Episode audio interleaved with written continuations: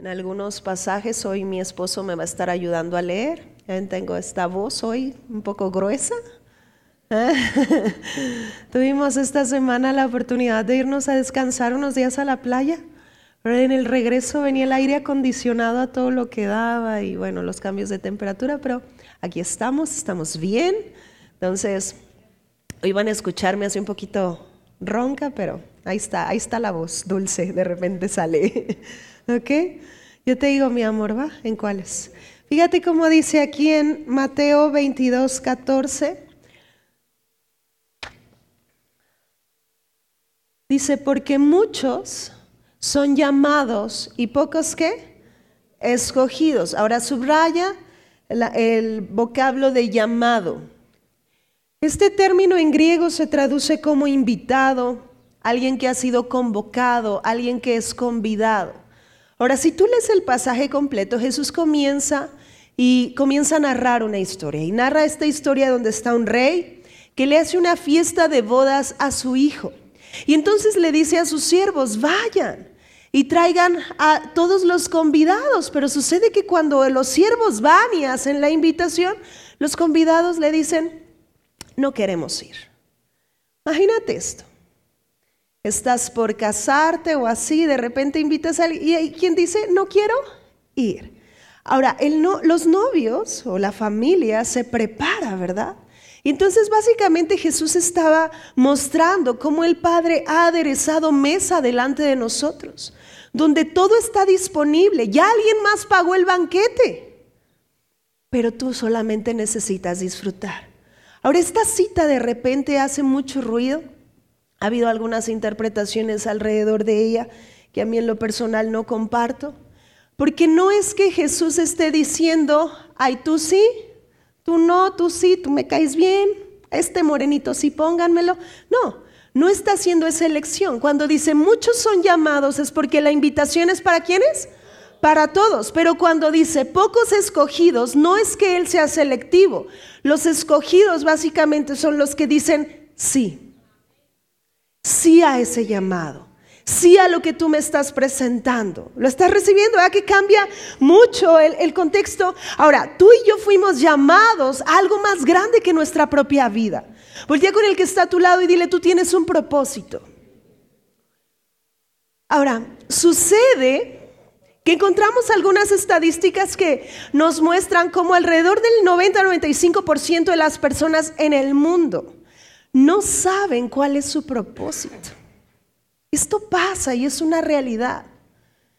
Vemos personas dedicándose a cosas que no quieren dedicarse. Vemos gente que está frustrada y decepcionada de la vida. Vemos chicos que están estudiando algo que ni siquiera les gusta, pero decidieron esa carrera porque buscaron, a ver, las 10 mejores pagadas. Y entonces agarraron la mejor pagada, pero pues eh, una ingeniería y ni las matemáticas le gustan, ¿verdad? Entonces, ¿cuántas decisiones en tu vida han sido porque estás buscando los beneficios en lugar de verte como el, el que beneficia? Dios es muy claro y nos hace llevar a ciertas conclusiones porque hoy como hijos de Dios, tú y yo necesitamos abrazar esto. Tú y yo somos bendición. Entonces quiere decir que si un hijo de Dios está en medio de un desierto, el desierto se va a gozar y se va a alegrar. ¿Por qué? Porque un hijo de Dios con la capacidad de bendecir va a transformar ese desierto. Pero ¿cuánto hijo de Dios hay aún que está buscando un lugar bendecido cuando no tenemos que buscar un lugar bendecido? Tú eres portador de la bendición. Y Dios te ha dado a ti el poder de crear riquezas.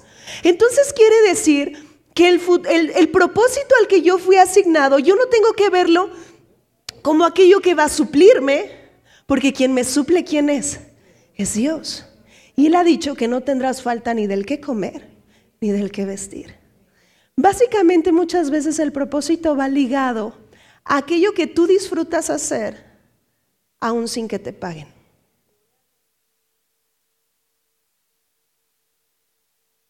Ahora, propósito.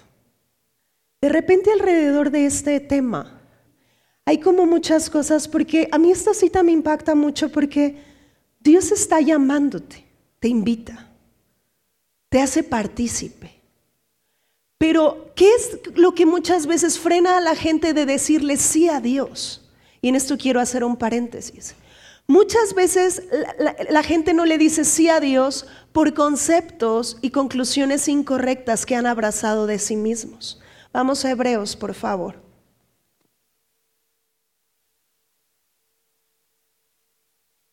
Hebreos 9:14.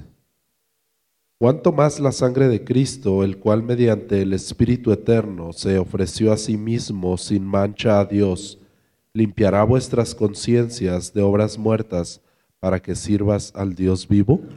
Fíjate lo que, lo que está diciendo aquí. Dice, ¿cuánto más que? La sangre de Cristo. Ahora voltea con el que está a tu lado y dile, la sangre de Cristo es suficiente. Ahora, fíjate lo que está diciendo el autor de Hebreos. Dice, mediante el Espíritu Eterno se ofreció a sí mismo sin mancha y esto puede limpiar tu conciencia de qué? De obras muertas. Ahora en el alma está la conciencia y la conciencia es este conjunto de conceptos o percepciones que tú tienes respecto a ti mismo. Por ejemplo, a lo mejor tú piensas de ti mismo que eres muy tímido. A lo mejor que no puedes. A lo mejor que no tienes. Pero cuando Dios habla de propósito, Él no está haciendo estas preguntas, porque Él está viendo a Él. Él se ve en ti. Entonces Él cree que tienes la capacidad, lo estás recibiendo. Entonces, muchas veces lo que nos frena de decirle sí a Dios es porque estamos abrazando conceptos contrarios de nosotros mismos que nos impiden manifestar y caminar en el propósito al que fuimos llamados. Por ejemplo, yo te he contado esto, yo parte de mi infancia y de mi adolescencia yo crecí con este concepto de mí misma. Yo soy tímida. Y yo me veía como una mujer tímida, todo me daba pena y, me costaba mucho trabajo, pero había un montón de palabras proféticas a mi vida. Había cosas que Dios había hablado de que yo iba a predicar y yo muchas veces le dije a Dios, no quiero eso. Yo te amo con todo mi ser, pero ponme a hacer otra cosa. ¿Sí me explico? Ahora ustedes ya hoy dicen, ay, ¿a poco sí, verdad? Pues sí, ahí estaba. Entonces yo no le podía decir sí a Dios, porque estos conceptos limitantes que tenía de mí misma me impedían disfrutar. Hoy, hoy predicar me gusta. Y la verdad lo disfruto mucho. Es más, si tú me invitas a un café y me dices, enséñame, ay, vamos platicando, ¿sí me explico? Porque me gusta. Entonces me di cuenta que no es que no me gustara, es que había una conciencia en mi vida que me limitaba. Ahora, ¿qué necesitaba suceder? La sangre de Cristo limpiar esos conceptos errados para yo ya no decirle no a Dios sino atender al llamado de Dios. Lo estás recibiendo. Porque cuando el llamado viene es porque Él ha puesto toda su capacidad en ti para que lo lleves a cabo. Algo que me encanta en Dios es que nada de lo que sucede en nuestras vidas tiene que ver con tu habilidad. Hazle así. Entonces, si Él te llamó a predicar, descansa, porque es Él en ti. Si Él te llamó a levantar una empresa que radique pobreza, ay Dios, pero no tengo dinero en el banco. ¿Y? A ver, cuando Él te llama, te hace esa pregunta, a ver, mijito, ¿cuánto tienes en el banco? ¿Ah, que no? Él simplemente está haciendo la invitación. Tú necesitas decir sí. Y cuando hay un sí de tu parte hacia con Él, todos los recursos y todo lo que sea necesario comienza a seguirte. Así de sencillo. Así de sencillo. Amén. Entonces, ¿qué cosas? Ahora, de repente hay muchas cosas de nuestro pasado. De repente errores, aciertos. Pero muchas veces estamos centrados en lo que fue y del pasado Dios solamente habla restauración. Él es tu presente y Él sustenta tu futuro. Pero si hay cosas en el pasado que te puedan estar deteniendo hoy, Tú necesitas usar la sangre de Cristo, porque esta sangre es suficiente para limpiar. Amén. Ahora en Cristo, familia, somos redimidos. Por ejemplo, hemos estado hablando las sesiones pasadas, cómo posiblemente hay conceptos y cosas que el Espíritu Santo necesita ministrar. A lo mejor en tu corazón hay una ausencia de perdón hacia alguien. Entonces el Espíritu Santo te va a guiar a perdonar. Pero el pasado no se visita sin la sangre de Cristo. Porque si yo quiero hurgar en mi pasado sin Él, yo puedo encontrar culpa y condenación. Y Satanás, que es el acusador, va a usar el pasado para oscurecer tu presente y oscurecer tu futuro. El pasado no es nuestra brújula. Hay una historia. Abraham, cuando Dios lo llama, él se jala a uno de sus sobrinos. Le dio muchas broncas porque Dios nunca le dijo que se lo llevara, ¿verdad? Pero un día hacen un alto y le dice a Abraham, escoge tú el lugar, yo iré al lado contrario que tú escojas. Entonces Lot escogió un lugar que se veía, uy, súper fluía leche y miel y todo esto a su parecer. Y entonces él comenzó a habitar en Sodoma y Gomorra. Pasaron muchas cosas y tú lees. Y literalmente Dios tuvo que comisionar ángeles que rescataran a esta familia de esa ciudad. Porque había mucha violencia. Entonces cuando los ángeles llegan con esta familia les dicen una instrucción. Por nada volteen hacia atrás. Y entonces ellos van saliendo y mientras salen, dice que la esposa de Lot volteó hacia atrás e inmediatamente se convirtió en una estatua de sal. Ahora, ¿qué significa esto? Vemos gente que está eh, hoy en el 2022, pero con anclas en el pasado. Y esas anclas están estorbando que tú estés caminando en propósito y destino. Porque de mi pasado Dios habla restauración. Pero yo no, Él no me eligió en base a mis aciertos o mis desaciertos. Él me eligió porque me ama. El con el que está a tu lado, dile, Él te llamó porque te ama.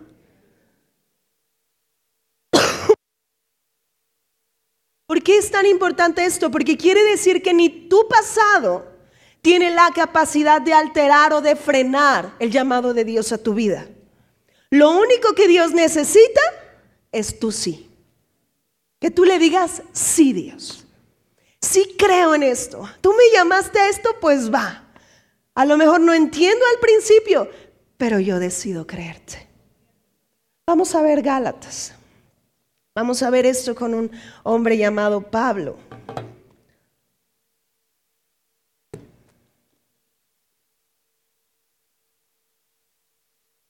Capítulo 1. Y vamos a leer desde el 12. Perdón, el 13. Del 13 al 16. Cielo, por favor.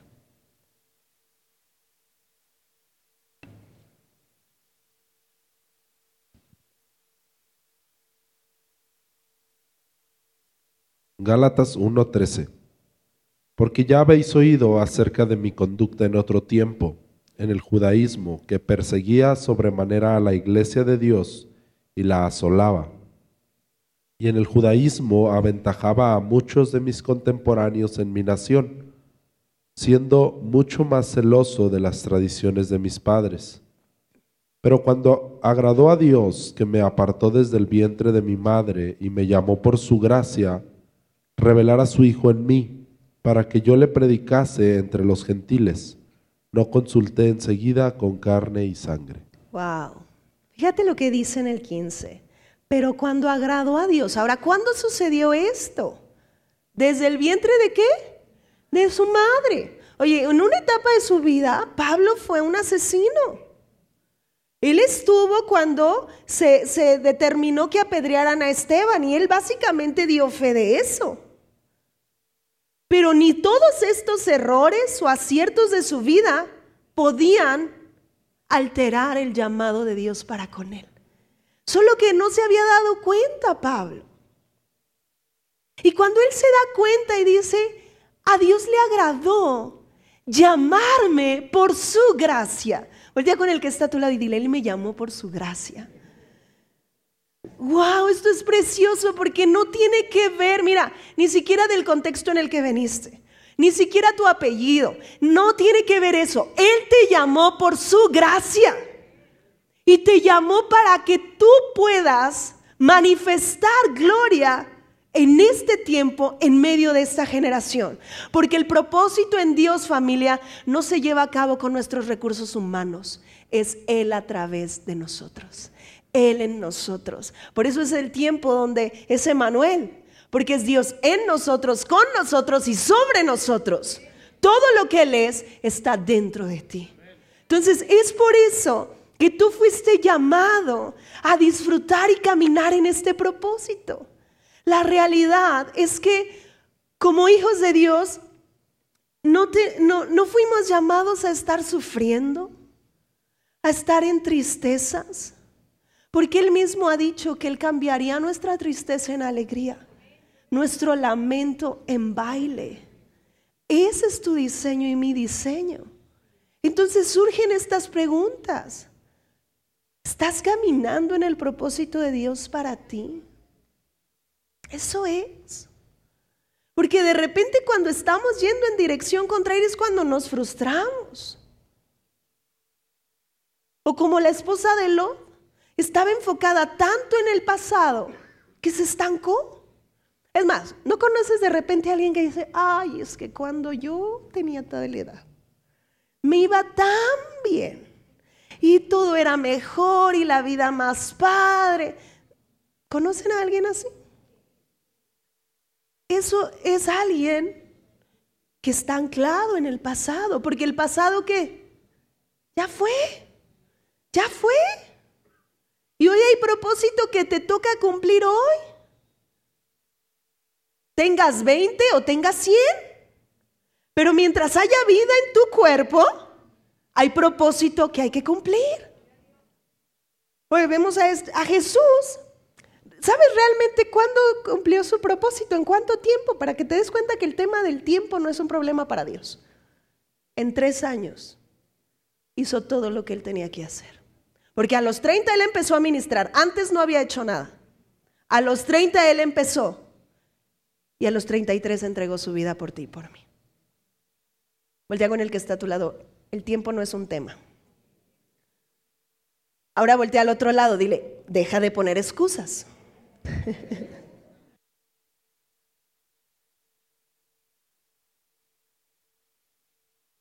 Entonces me impacta Pablo.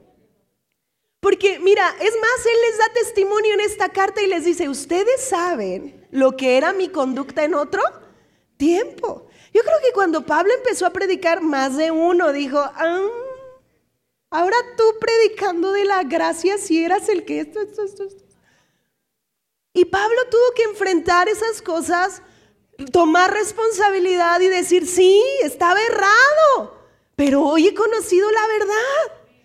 Y Cristo es suficiente. Si lo hizo conmigo, les decía Pablo, claro que lo hace contigo también, lo estás recibiendo. Entonces, tu pasado, familia, deja que Dios restaure lo que tenga que restaurar, pero que el pasado no se convierta en una excusa para que tú le digas, no, Dios, yo no puedo. Porque muchos son los llamados, pero pocos le dicen sí, Dios. Sí. Tal vez dentro de ese sí va a haber mucha gente que no va a dar un peso por lo que estás haciendo, decidiendo. Pero dice que Pablo dice, por cuanto le agradó al Padre que yo predicara a los gentiles, lo estoy haciendo. Está recibiendo. Entonces, fe, voltea con el que está a tu lado, fe. Entonces, el, pasar del llamado al escogido tiene que ver en cómo estamos respondiendo a Él. ¿Cómo estamos respondiendo? Ahora, vamos a ver otro ejemplo. Ve a Jeremías, por favor.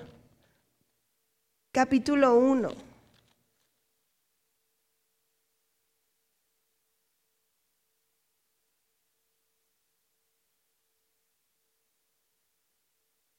Y vamos a leer desde el versículo 4, del 4 al 10.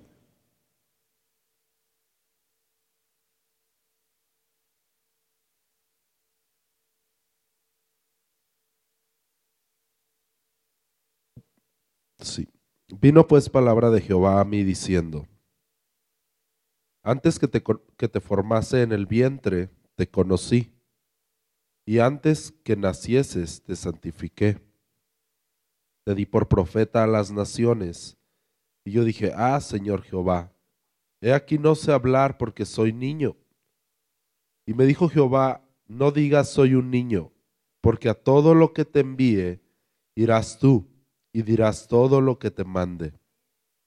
No temas delante de ellos, porque contigo estoy para librarte, dice Jehová. Y extendió Jehová su mano y tocó mi boca y me dijo Jehová, He aquí, he puesto mis palabras en tu boca. Mira que te he puesto en este día sobre naciones y sobre reinos, para arrancar y para destruir, para arruinar y para derribar, para edificar y para plantar. Wow, ¿te das cuenta del llamado a Jeremías? Dios se le presenta y le dice, antes que nacieras, yo ya te había santificado. Yo no sé si tú habías venido luchando con, ciertos, eh, a lo mejor tu mamá en algún punto te dijo, pues yo no quería que nacieras, porque pasa. A lo mejor de repente algunos recibieron, ay, tú me veniste a arruinar la vida. Pero lo que yo te puedo decir es que Dios desde el vientre te santificó. Entonces no eres resultado de la casualidad no eres un error. Tú con toda la intención, Dios te puso para nacer en medio de esta generación. Ahora, ¿qué le estaba diciendo Dios a Jeremías? Le dijo, tú eres profeta. Y entonces Jeremías dijo, ay Dios, pero si yo no sé hablar. No era lo que Dios le estaba preguntando, ¿verdad que no? No le dijo, a ver, sácame tu, tu título de universidad, ¿verdad que no? No le dijo, a ver, dame todos tus diplomados, ¿verdad que no le hizo esa pregunta en ese momento? Le dijo, tú eres profeta. Y entonces él responde, ay, no sé hablar porque soy niño. Y entonces Dios le dice, ya no digas, ya no digas que eres un niño. En sencillas palabras Dios le estaba diciendo, ya no hables tu concepto limitante, ya no hables la conclusión que yo no he puesto en tu espíritu, ya no hables lo que yo no creo de ti, ya no digas, soy un niño, porque a todo lo que te envíe irás tú. Ahora te hago esta pregunta, ¿qué es lo que has estado pensando de ti que no piensa Dios? Y que has seguido hablándolo y posiblemente eso es lo que está impidiendo que estés caminando en propósito. Porque te sigues viendo incapaz cuando Dios ve toda la capacidad. Te lo voy a hacer de esta pregunta. ¿Cómo puede darse cuenta alguien que es rápido? Pero si nunca corre, puedes tener a un medallista olímpico sentado en su casa, frustrado, porque nunca corrió. Haces tu ouch. Hay tanto que Dios ha puesto en ti. Y Dios está diciendo, ya no digas. Yo tuve que llegar a un momento de ya no decir que era tímida. Porque en el momento que yo lo seguía hablando, estas era, era el peso que yo le seguía dando a eso. Algo estamos creyendo, ¿sí o no? Tú puedes tanto creer que te va a ir bien como creer que te va a ir mal. Algo estamos creyendo. Entonces lo que hablamos muestra lo que estamos creyendo. Y entonces Dios le dijo a Jeremías, ya no digas esto. Pero vemos como también de la misma manera que a Pablo, antes de que se equivocaran, Dios ya los había llamado. Si tú lees Jeremías, a mí Jeremías es un libro que me inspira mucho, porque este es uno de los profetas que yo he contado tres ocasiones donde él intenta quitarse la vida. Y pasó por momentos de depresión tan fuertes, pero en esos momentos tan fuertes que él estaba pasando, la palabra de Dios se convirtió en su alimento que lo volvió a levantar. Entonces voltea con el que está a tu lado y dile, su palabra es suficiente. Por lo que sea que estés pasando hoy, su palabra es suficiente. Ahora vamos a jueces, por favor. Y vamos a ver otro ejemplo. Ahora vamos a ver un joven llamado Gedeón. Jueces capítulo 6, versículo 11.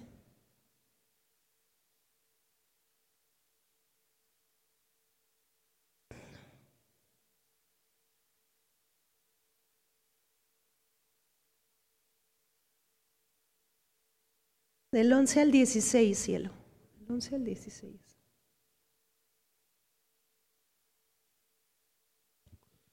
Jueces 6:11. Y vino el ángel de Jehová y se sentó de- debajo de la encina que está en Ofra, la cual era de Joás, Abieserita, y su hijo Gedeón estaba sacudiendo el trigo en el lagar para esconderlo de los madianitas. Y el ángel de Jehová se le apareció y le dijo, Jehová está contigo, varón esforzado y valiente. Y Gedeón le respondió, Ah, Señor mío, si Jehová está con nosotros, ¿por qué nos ha sobrevenido todo esto? ¿Y dónde están todas sus maravillas que nuestros padres nos han contado diciendo, ¿no nos sacó Jehová de Egipto? Y ahora Jehová nos ha desamparado y nos ha entregado en mano de los madianitas. Y mirándole Jehová le dijo, Ve con esta tu fuerza y salvarás a Israel de la mano de los madianitas. ¿No te envío yo? Entonces le respondió, Ah, Señor mío, ¿con qué salvaré yo a Israel? He aquí que mi familia es pobre en Manasés y yo el menor en la casa de mi padre. Jehová le dijo, Ciertamente yo estaré contigo y derrotarás a los madianitas como a un solo hombre. Fíjate lo que estaba sucediendo. Subraya el ángel de Jehová. El ángel de Jehová es Jesucristo. Es una de las maneras en las que él se presentó en el Antiguo Testamento. Por eso si tú sigues leyendo dice que Gedeón adoró. Y es que no era un ángel creado, era Jesús mismo. Entonces vemos cómo él tuvo presencia en el Antiguo Testamento, pero posteriormente viene como nuestro Salvador. ¿Vamos bien hasta aquí? Eso para que te facilite la lectura. Ahora, sucede esto. Jesús está el ángel de Jehová y le dice, varón esforzado y qué? Y valiente. Literal, yo creo que Gedeón hizo esto. O sea, ¿quién le habla? Y entonces, fíjate cómo Gedeón, si tú meditas en la, en la lectura, cómo él se describe. Mira, Dios nunca le habló, o sea, no le preguntó finanzas, ¿va que no? Pero le dijo, mira, soy pobre. Mi familia está así y todavía soy el más pequeño.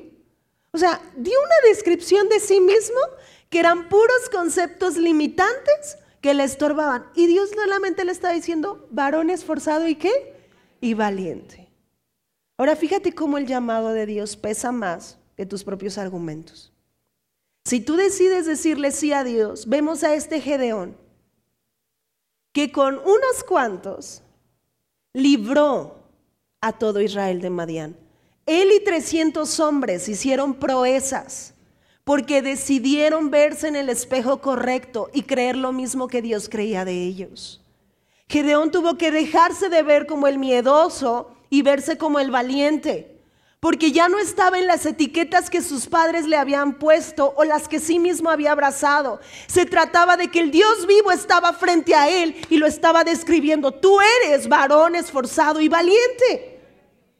El Dios vivo está frente a ti, te está describiendo. ¿Sabes cómo te describe? Eres hijo, eres justo, eres santo, eres perfecto, eres capaz, eres sano, eres próspero, eres bendición, eres valiente. ¿Qué más? ¿Qué más? ¿Qué más? ¿No? ¿Cuál ya? Dice, es más, David decía, cuando pienso en lo que tú piensas de mí, tus pensamientos se multiplican más que la arena. Más. En estos días que estábamos en el mar, literal, Dios me estaba ministrando porque agarré un puñado, lo había estado enseñando así, y agarré un puñado de arena y la dejé correr en mis manos y dije, no manches. O sea, sí, a veces le digo así a Dios, ¿verdad? Le dije, híjole, es un puñado. Y ve toda esta arena frente a mí. Y lo que tú piensas de mí supera la cantidad de arena en la tierra. Por eso no, síguele. Hermoso, ¿qué más? Generoso, paciente, bondadoso, manso, humilde. Todo lo que lees, todo lo que lees, eso eres. Eso eres. Eso eres. Gedeón, Pablo, Jeremías tuvieron que hacer a un lado sus propios conceptos y creer lo que Dios decía de ellos. Y sabes que encontramos personas que cumplieron su propósito en la tierra. Porque simplemente le dijeron, sí Dios. Quitaron las excusas. Permitieron que la sangre limpiara sus conciencias cautivas y que ellos corrieran en lo que Dios les había puesto que corrieran. Fíjate cómo dice Corintios.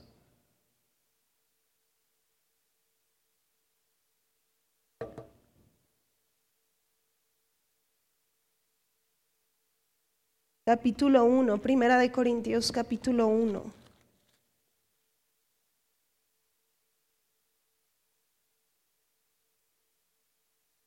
Versículo 28.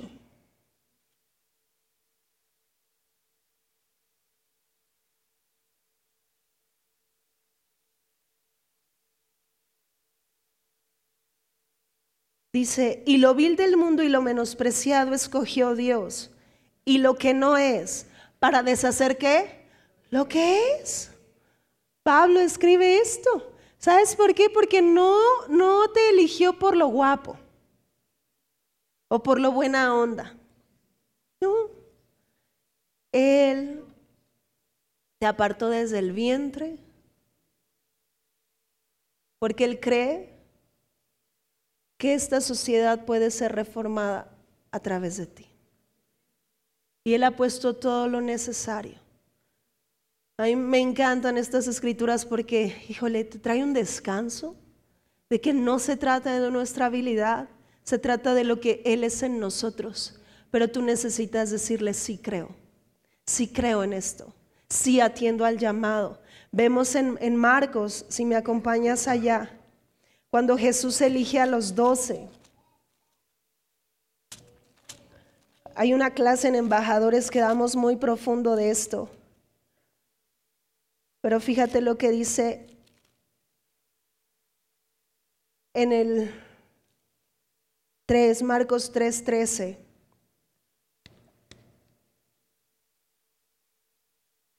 Después subió al monte y llamó así a los que él quiso y vinieron a él y estableció a doce para que estuviesen con él y para enviarlos a predicar, y que tuviesen autoridad para sanar enfermedades, para echar fuera demonios.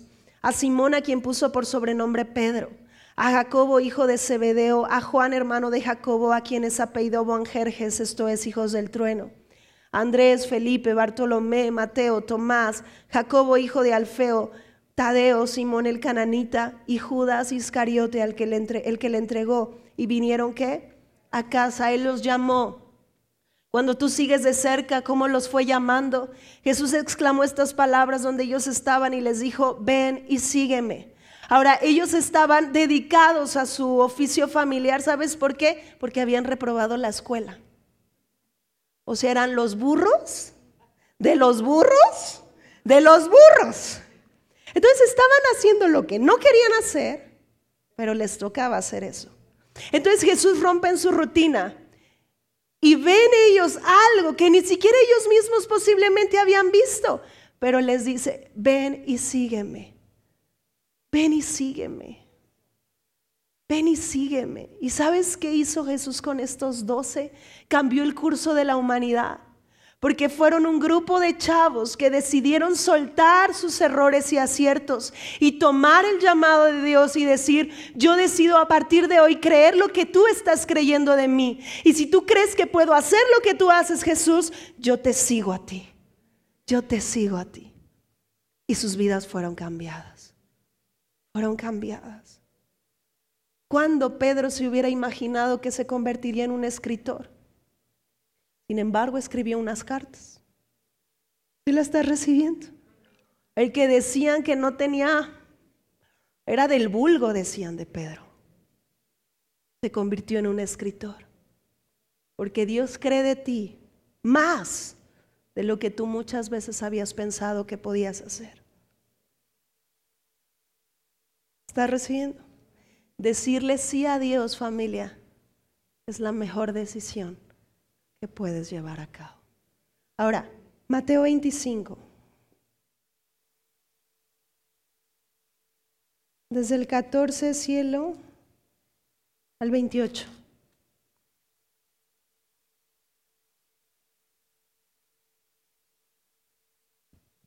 Porque el reino de los cielos es como un hombre que yéndose lejos, llamó a sus siervos y les entregó sus bienes. A uno dio cinco talentos y a otro dos y a otro uno, a cada uno conforme a su capacidad, y luego se fue lejos. Y el que había recibido cinco talentos fue y negoció con ellos y ganó otros cinco talentos. Asimismo, el que había recibido dos ganó también otros dos. Pero el que había recibido uno fue y cavó en la tierra y escondió el dinero de su señor. Después de mucho tiempo vino el señor de aquellos siervos y arregló cuentas con ellos. Y llegando el que había recibido cinco talentos, trajo otros cinco talentos, diciendo, Señor, cinco talentos me entregaste, aquí tienes, he ganado otros cinco talentos sobre ellos. Y su señor le dijo, bien, buen siervo y fiel sobre poco has sido fiel, sobre mucho te pondré. Entra en el gozo de tu Señor. Llegando también el que había recibido dos talentos, dijo, Señor, dos talentos me entregaste, aquí tienes. He ganado otros dos talentos sobre ellos. Tu Señor le dijo, bien, buen siervo y fiel. Sobre poco has sido fiel, sobre mucho te pondré. Entra en el gozo de tu Señor. Pero llegando también el que había recibido un talento, dijo, Señor, te conocía que eres hombre duro, que ciegas donde no sembraste y recoges donde no esparciste, por lo cual tuve miedo y fui y escondí tu talento en la tierra. Aquí tienes lo que es tuyo. Respondiendo su señor, le dijo, siervo malo y negligente, ¿sabías que ciego donde no sembré y que recojo donde no esparcí? Por tanto, Debías haber dado mi dinero a los banqueros y al venir yo hubiera recibido lo que es mío con los intereses. Quítenle pues el talento y denlo al que tiene diez talentos, porque al que tiene le será quedado y tendrá más, y al que no tiene, aún lo que tiene, le será quitado. Qué fuerte, ¿no? Y sí, aunque el, el contexto que está hablando es dinero, los talentos es una moneda. Pero pongámoslo en el contexto de los dones. Dios ha dado dones a los hombres, ¿ok? Toda la gente en la, en la tierra, conozca de Cristo o no conozca, tiene dones que Dios les ha dado. Entonces, lo que está diciendo es que pongas a trabajar esos dones, que no se escondan, porque hay algo para lo que eres muy bueno. Por ejemplo, el otro día veníamos en el carro y de verdad surgía esta pregunta en mi espíritu y yo le decía, digo, ¿qué diferente sería la sociedad si usaran los dones que tienen? Porque si Dios nos los dio, es porque sabe que eso es suficiente para todo lo demás. El punto es que muchas veces eres bueno para algo, pero no te dedicas a eso. Porque a lo mejor hay conceptos limitantes que dicen, no, es que eso no te va a dar para comer. Pero si caminas con una mente abundante donde no lo que haces es lo que te suple, sino a quien tienes es quien te provee, todo cambia. Lo estás recibiendo. Entonces hay dones, familia, que eso es lo que muestra para qué naciste. A lo mejor te sigues preguntando, no, es que yo no sé para qué nací. Voltea y ve los dones que Dios puso en tu vida. A lo mejor eres buenísimo para hacer de comer. Eres buenísimo. Pregúntale a Dios cómo usar ese don. Se me ocurre esto. Imagínate que te, te, entrega un ministerio donde tú te vayas por toda la ciudad a montar mesas y hagas banquetes gratuitos para que las personas que no tienen hogar coman. ¿Se podría? Sí. Fíjate cómo entra la conciencia, ¿eh? Y a lo mejor a algunos les pasó, ¿y con qué voy a pagar eso? No levantes tu mano, pero puede ser que lo pensaste. Porque una conciencia cautiva comienza a querer atacar a lo que Dios está impulsando a hacer. Te quiere hacer pensar limitado cuando si Dios te está enviando, Él envía el recurso. Lo está recibiendo. A lo mejor tu comida hace que la gente se ponga de buen humor. Urge que pongas un restaurante aquí. ¿Se me explico? No sé, o sea, ve, velo más allá. Velo más allá. Hay gente que es buenísima para la música, que es muy buena, pero lo ven nada más como un hobby cuando fueron dones que Dios puso en tu vida. Hay gente que es buenísimo para los números. Buenísimo. Pues Dios no nomás te está llamando a sumas y restas, posiblemente quiere que seas un corredor de bolsa o no sé. No sé si me estoy explicando, pero quiero eh, ensanchar tu manera de pensar, que puedas pensar más allá. Porque lo que Dios te puso en tu vida es porque lo puso para que tú ames a esta sociedad. Y si comienzas a darte cuenta que sí eres bueno para muchas cosas, porque Él, como tú, como el dueño, te entregó dones. No tienes que esconderlos. Necesitas usarlos y cambiar ambientes a través de eso. Eres bueno para muchas cosas. Úsalo. Hay gente que es buena para conciliar. Hay muchas cosas que puedes hacer a través de eso. Muchas. A lo mejor hay dones de misericordia muy claros en tu vida. Posiblemente Dios ya te está levantando a que emprendas una asociación civil con cierto mensaje. Ay, no, me voy a esperar para ver que haya una misión de eso y me incluyo. No, hazlo. Hazlo. Yo algo que estoy creyendo es que en esta casa tenemos gente que se va a estar congregando, pero que es la, el CEO de diferentes organizaciones que estén reformando allá afuera. Lo estás recibiendo. ¿Qué estás creyendo hoy de ti mismo? Porque necesitas creer lo mismo que Dios cree de ti. Quiero cerrar solo con esto. Ve a, Juan, a Jeremías 15. Tú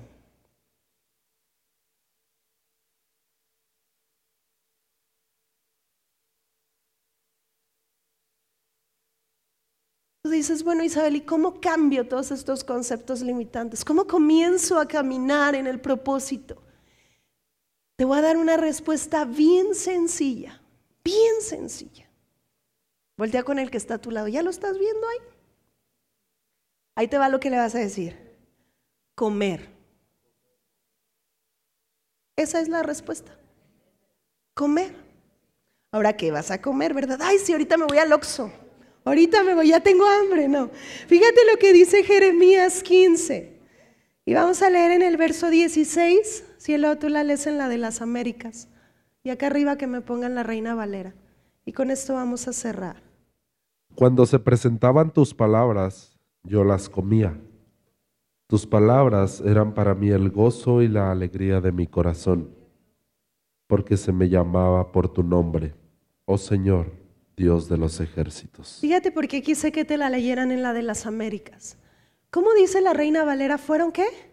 Halladas. Cuando tú lees el verbo hallar, es algo que está perdido y ya encontraste, ¿verdad? Y no, la verdad es que no es así. Es más, ni siquiera tú encontraste a Dios. Él te encontró a ti. ¿Ok? Porque con lazos de amor Él te atrajo. Pero fíjate lo que dice, en este es muy clara, se me presentaban tus palabras y entonces Jeremías hizo algo. Yo las comía. Cuando me estaba acordando de cuando estábamos planeando nuestra boda, una de las experiencias que más nos gustó fue ir a degustar el banquete. ¿Verdad? Y así bien rico y te ponen un montón de cosas. Pero mientras estábamos degustándolo, nuestro anhelo era, pensábamos en la gente que iba a comer eso y que disfrutara junto con nosotros de toda la alegría que estaba en nuestros corazones. Entonces yo leyendo esto, y si te remontas al Salmo 23, dice que Dios ha aderezado mesa, literal ha preparado un banquete, pero ¿cuántas veces estás sentado?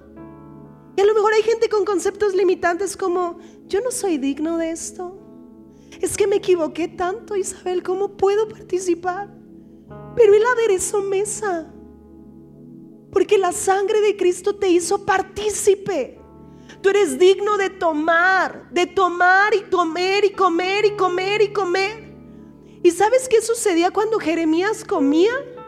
La consecuencia era que alegría inundaba su corazón. Un hombre que muchas veces pensó en quitarse la vida. Pero el alimento que venía de, de Dios fortalecía su interior. Por eso Jesús se describe a sí mismo como yo soy el pan que descendió del cielo. Cuando tú comes de Cristo, cuando comes de Él, conceptos que te estaban estorbando comienzan a desmenuzarse, porque ya no tienen peso delante de lo que Él ha ganado.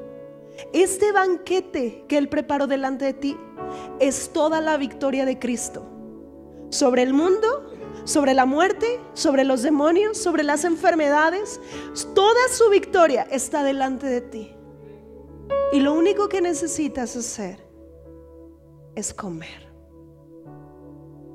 La Biblia nunca empieza así. Tienes que hacer esto para. Dios empieza con esto. Come. Come. Come. Come. Hay un propósito más grande, más grande que tu propia vida. Tu vida no se resume en nacer, crecer, reproducirte y morir. Tu vida va más allá de eso. Y Dios te escogió a ti. ¿Sabes quién puede cumplir tu propósito? Haz esto. Ahora haz esto. Tú. Nadie más puede cumplir el propósito que Dios comisionó para que tú lo hicieras. Y por eso es que hablamos de un propósito dentro de un gran propósito. Todo tiene que ver con su sueño ver el cielo inundando cada rincón de la tierra. Pero hay dones que tú tienes, que yo no tengo, que Dios con su corazón planeó que tú los tuvieras. Y si tú te puedes dar cuenta que ahí están, todo el cuerpo de Cristo se va a alegrar y va a celebrar. Por eso es que en esta casa entendemos esto, juntos nos complementamos. Esto no lo podemos hacer solos. Te necesitamos. Dios siendo Dios, pudiendo hacerlo todo en un momento, dijo que aburrido es eso. Hagámoslo colaborando con el humano. Y te incluyó. Cierra tus ojos ahí.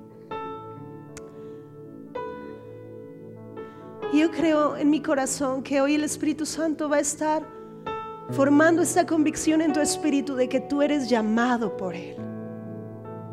Que antes de la fundación del mundo, Él pensó respecto a ti. Él te apartó. En este momento, el Espíritu Santo va a estar sanando rechazo sobre muchos. Rechazo de papá y mamá lo va a estar sanando. Porque nada es más grande que el propósito de Dios para ti. Espíritu Santo, convénceles de que han sido llamados.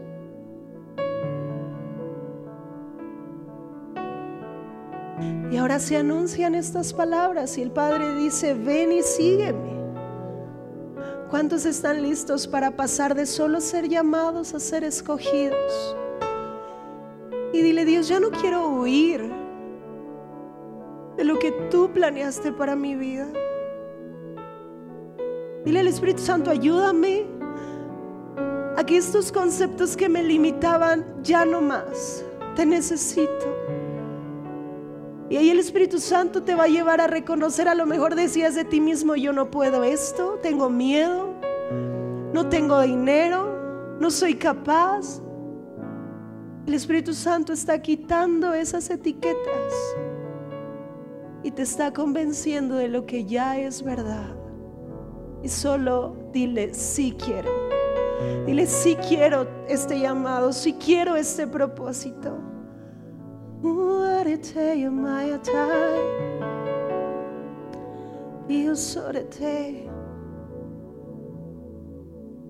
A lo mejor tu sueño es ver familias restauradas. Posiblemente Dios en este momento te va a decir cómo. A lo mejor hay, algunos que hasta el nombre de asociaciones les va a estar dictando en este momento. A lo mejor de lo que Dios te sacó como drogas, alcohol, Dios te está levantando a poner un centro de rehabilitación con principios del reino. Dile, ya no quiero huir. Dile, estoy listo. Aquí está mi sí. Aquí está mi sí. Arete amai. Espíritu Santo. Hay tanto propósito. Mi Dios, que puedan ver lo que tú ves de ellos. Arete amai a Dios, orete. Poco más. Arete amai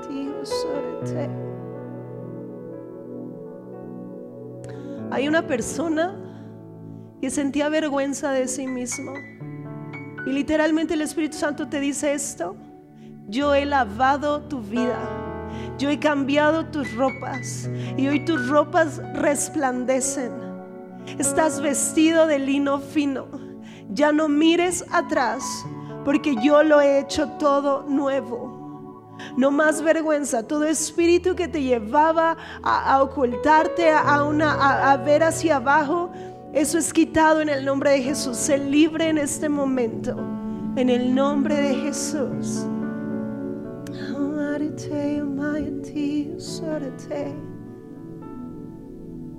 Escucho literalmente que hay escritores que se están levantando en medio de estas filas. Solamente di sí y comienza a hacerlo.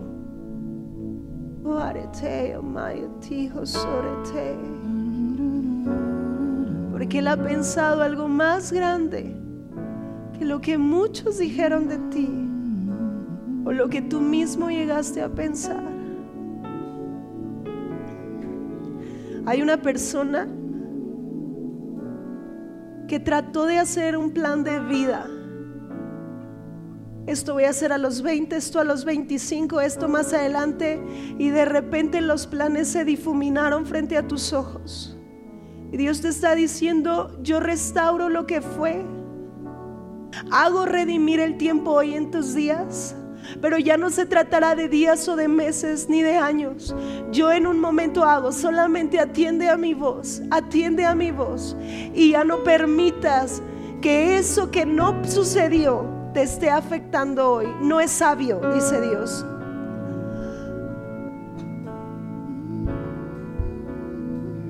Yo hago todo nuevo, todo nuevo.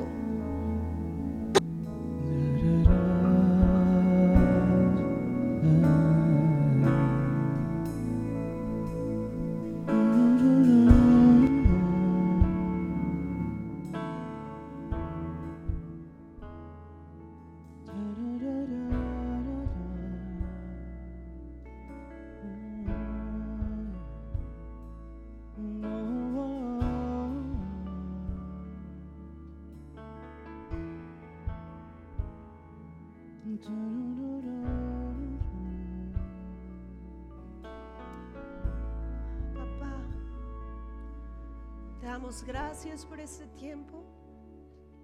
Gracias Dios. Y creemos lo que tú crees. Y gracias porque siempre nos ayudas, Espíritu Santo. En el nombre de Jesús. Y haces tú el Nada más quiero yo compartirles algo. Si me acompañan al libro de... Voy a tomar nada más tres minutitos. Al libro de Santiago, capítulo 2. Y voy a leer en el versículo 17. En el 2.17 mira cómo dice. Así también la fe por sí misma, si no tiene obras, está muerta. La obra, la fe sin obras es muerta. Entonces, si tú en este momento hubo en tu espíritu esto de decirle sí a Dios, tiene que haber un acto que demuestre que estás creyendo este sí. ¿Cuál es este acto? Te voy a platicar en un minuto lo que pasó conmigo. Posiblemente tú no me conociste hace 10 años, pero hace 10 años yo era un completo desorden en mi vida. No estudiaba, tomaba mucho, me enfiestaba todo el tiempo. Y el día que yo me iba a casar con Isabel, mis amigos me dijeron, pues estamos listos para la despedida de solteros.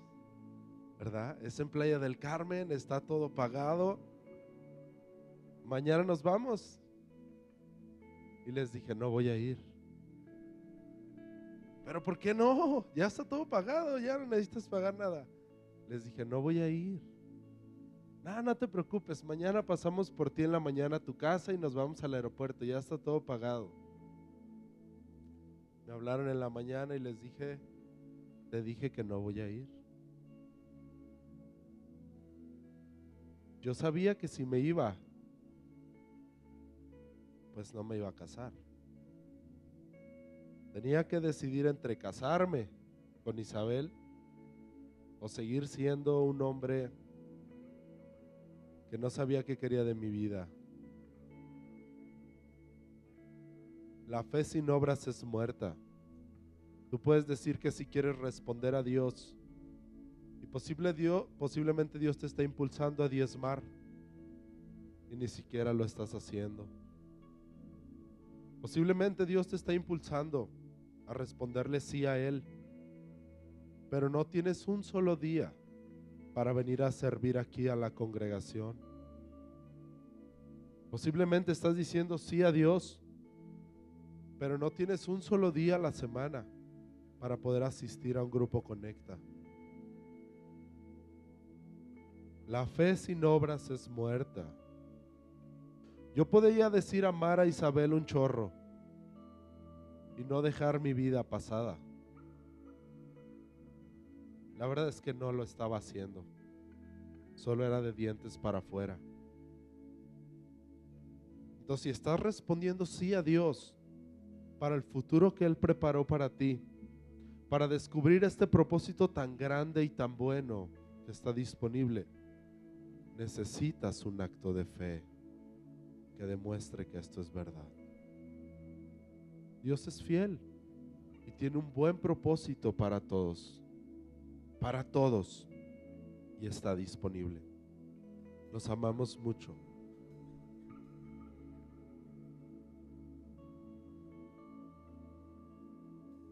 Ay, Diego, nunca me dijiste eso, ¿eh?